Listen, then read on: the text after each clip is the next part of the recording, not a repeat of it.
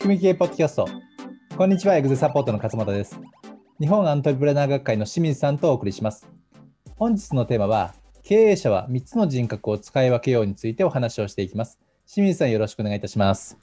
はい、お願いします。今日はですね、3つの人格というキーワードですけれども、これはあの仕組み経営の重要な考え方、あのキーワードでちょくちょく出てきますよね。あのポッドキャストの中でも、はい、あのまあ、たまに出てきたと思うんですけれども、今日はこの3つの人格をメインにお話を深掘りしていければなというふうに思っておりますので、よろしくお願いします。はい。はいで3つの人格というのは、まあ、1つ目が起業家、で2つ目がマネージャー、で3つ目が職人という形で、あの同じ社長の中にまあ存在する役割として、えーこの3つがあると。うんはいで、あなたはどの、えー人格が、えーじ一番時間を使っているでしょうかはいというようなうんところから始まるんですけれども、はいまあですね、この3つに関して、まずはですね、あの解説というところで、はい清水さんの方からお願いできますでしょうか。はい。えーまあ、人格っていうとちょっとなんか重苦しいというかあの堅苦しいんですけどもはい。あの初めの一本のやつを読んでいただいた方はそのダイエットの話で例が出たのを覚えてるかもしれないんでちょっとその話をしたいんですけども、はい。まあ、人がこうダイエットしようとするとその複数の、ね、人格が頭の中に出てくると。うん。一つはその理性的にやっぱダイエットをやらないといけないって思ってる自分。はい。では一方で、えーまた明日からやろうかなとか、こんぐらいだったらいいかなっていう、うん。あのーサボり気味な自分っていうのがうん2つ出てくるんですよね。うんまあ、そんな感じでこう頭の中でこう人格の引っ張り合いが起こると いうことなんですよね。はい。なので経営者もこの職人、マネージャー、起業家っていう3つの人格でこう引っ張り合いが起こっているということなんですね。うんでただこのその経営者の人がこの職人的な人格ばっかりにあの引っ張られちゃうと会社っていうのはなかなか成長ししていきませんよという、まあ、よようなお話が出てるんですよね。はい。なのでまあ人格ってそういうふうにこう自分の頭の中で出てくるうん。なんていうかな自分の異なった矛盾している意識っていうふうに考えていただくと分かる分かりやすいのかなとえー思いますね。はい。でこの3つの人格、職人、マネージャー、起業家なんですけども、起業家は、あのあごめんなさい、職人はですね、どこに焦点を当てているかというと、とにかく目の前の仕事に対応するはい。ということ。もう実作業ですよね。目の前の。ねはい。はいまあ、そのなんかお店やってる言うんであれば、その来たお客様に対応するうん。接客の仕事とかっていうのはこの職人の仕事になるはいという。こと。で次のマネージャーっていうのは、えーこれは仕組み作りを、えーしてですね、人の力を使って仕事を進めるという、えー人格になっています。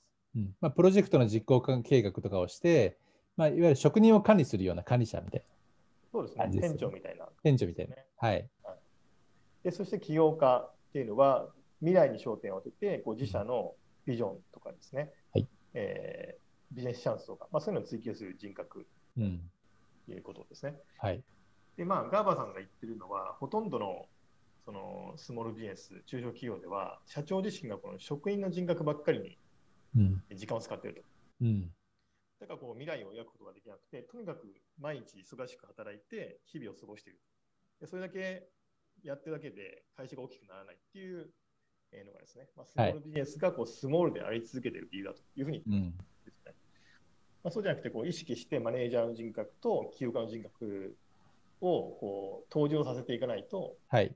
会社の未来っていうのは作っていきませんよという話をしているわけですね。うんそうですね。はい、でこの、えっと、たまにこれを話すとですね勘違いされる話があって、ええ。えーこう自分はこうどっちかというと起業家的な人格が強いのでうん。じゃあこの職人やってくれる人とマネージャーやってくれる人を雇おうとかうん。逆に自分はこの職人的な気質が強いからはい。でこのマネージャーみたいな人を雇おうとか、うん。えーっていうふうに考えがちだとうん思ってるんですけど、うんでもそうじゃなくてこれ全ての人が職人マネージャー起業家っていう人格を持っていて、うん。えー、全ての人がこの3つの人格をあの担う必要があるんだと、はい。バランスが大事だっていうことをうん言って。るんですね。バランスなんですね。はい、はい。なのでこれは人に任せることはできないと、この3つの自覚うん。についてはというそうことですね。はいはい。とはいえあれですよね、あの起業したての人ってはい、どっちかというと、ほぼほぼ職人型で起業するじゃないですか。自分のこのスキルとか知識とか、技術を使ってビジネスをしたいとはい。いうところなので、でもほぼほぼ職人ですよね。あ、だから職人があの悪いとかっていうわけではなくて、はい。はい今言ったようなそのステージによるバランスとか、まあ、どのアイデンティティを一番自分が意図してこのタイミングで使うのかっていうようなあの自分で意識して使い分けるってことが大事なんですよね。あそうですね。うん、でそこでこう登場してくるのが、まあ、同じく初めの一歩の皆そうに出てくるんですけども、はい会社が成長していくステージっていうのがあって、あステージ幼少期せ、はい、幼少期、青年期、成熟期なんですけど、うん。でその幼少期、スタートしたばっかりの時はどうしても自分でやらないといけないので、職員的な人格が大体まあ8割とか、はいそうですこれはしょうがない。うん。そこからこう青年期に上がっていくんですけど、青年期に上がってきたのにもかかわらず、はい。職員の人格は8割だと、うん。えーいろいろトラブルが起きますよといううん。言ってるわけですね。なるほど。青年期ぐらいだったらもう333、えー職員3分の1、マネージャー3分の1、企業3分の1ぐらい、うこれんぐらいの時間を取りなさいというふうに言ってる。で次のその成熟期になってくると、もうほとんど社長は現場の仕事をしなくてよくなるので、起業家の時間に大半を、あの起業家の人格でうん。日々を過ごしなさいと、大半の時間を。はい。言ってるんですね。うん。あとはね自分がそのどこの成長ステージに今いるのか、もしくは向かおうとしているのかによって、うんこうし人格をコントロールしていきましょうということなんです。はい。うん。じゃあ、自分が意図して、職人のままでいいよだとしたら、まあ、職人のままでいいと。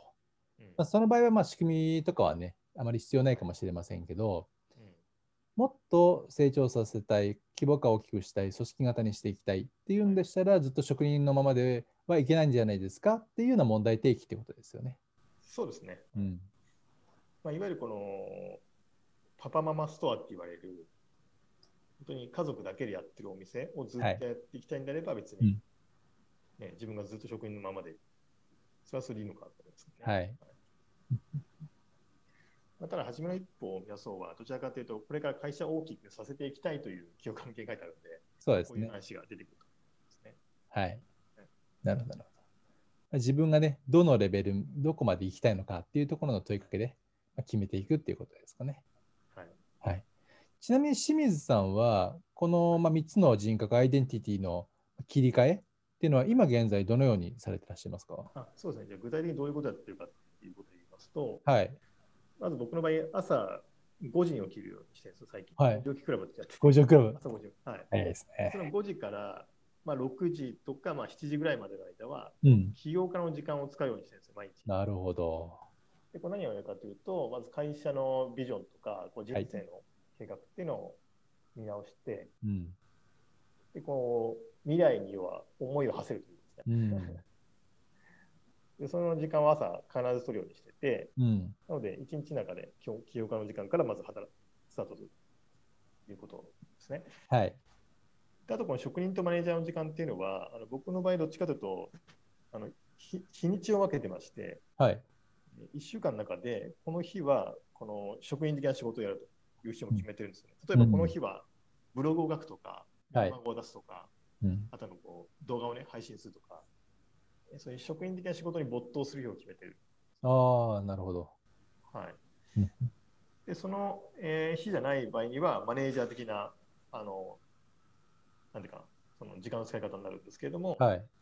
えーまあ、スケジューリングをしたりとか、うんなん。かその職人仕事がよりうまくいくための仕組みを考えたりとか、はい。えーそういう時間に使っているということですね。うんはい、日付を受けてるって感じですかね。なるほど。はいあそういうことなんですね。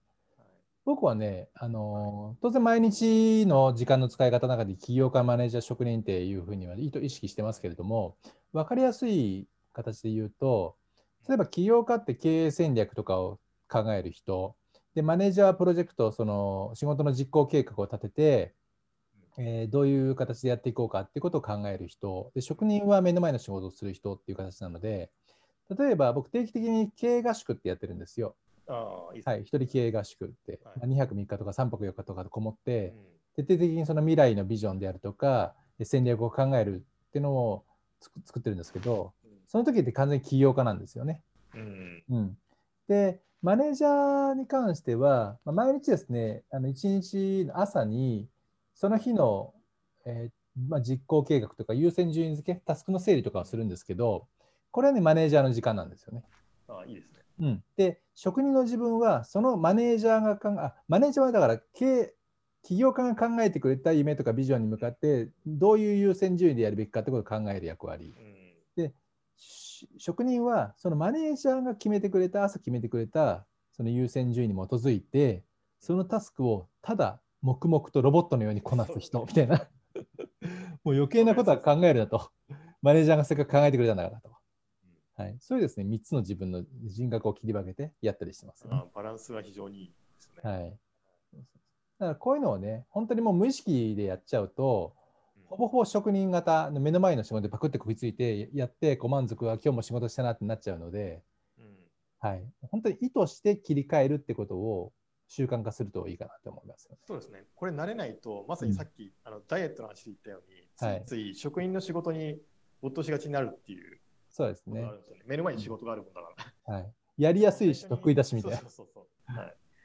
でも最初、この起業家の時間とか取るのって非常に居心地が悪いと思うんですけども、はい、だんだん慣れてくると、うん、むしろそっちの方が楽しくなってくると、うん、いうことになってきますね。はい、そうすると、このバランスを取るのが非常に簡単になるかそうですね。はい、うんぜひですね、あの聞いてくださってる方は、あの例えば、昨日1日の時間でもいいですし、まあ、先週1週間の時間でもいいと思うんですけども、自分はこの時間ってどの人格だったのかなっていうのを洗い出してみるといいと思いますよね。そうですね。うん、そうすると、あほぼほぼ職人だなと。うん、大体そう気づいてきますので、まあ、それが全然いい悪いではなくて、そこに気づいたんだとしたら、じゃあどうするかっていうふうに考えればいいと思いますので、はい、起業家とマネージャーと職人、この3つの人格の使い分けをですね、やってみていただければと思います。それでは、仕組み系ポッドキャスト、経営者は3つの人格を使い分けようをお送りしました。また来週お会いしましょう。ありがとうございました。ありがとうございました。